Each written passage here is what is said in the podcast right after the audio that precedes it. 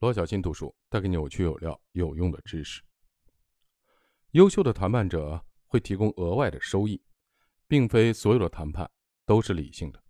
人是很复杂的，而且在谈判的过程中，往往会牵涉到情绪的问题。人们会受到很多的因素的激励，不仅仅是金钱。在我创办公司的过程中，我必须设法吸引那些通常只想在大公司工作的顶尖人才。我开始列举在我们的团队工作的其他的好处。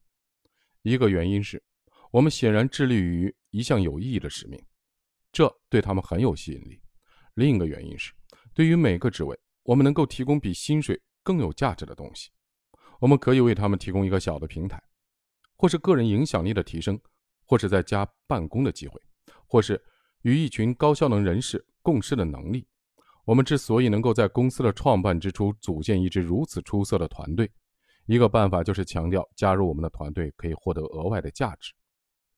教授谈判质检课程的约翰·劳里称之为额外的收益。当你谈判时，问问还有哪些因素可能起作用：卖家是否想把车卖给一个像他一样喜欢他、爱护他的人？如果你是会好好保养车子的买家，一定要说清楚你会怎么做。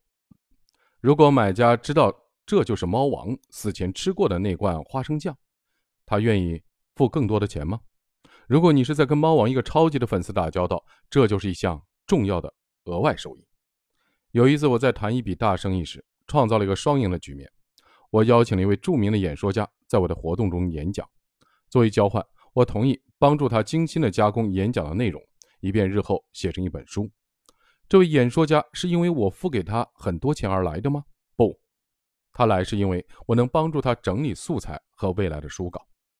约翰·劳里是对的，几乎总是有一些额外的收益。一名好的谈判者明白，谈判不仅仅是关于数字的，也是关于交易结束时给人带来的满足感，包括情感上的满足。你是否养成了在谈判中寻找额外收益的习惯？每日提示：谈判时。寻找你能够给对方提供的额外收益，这有助于达成交易，并使交易更令人满意。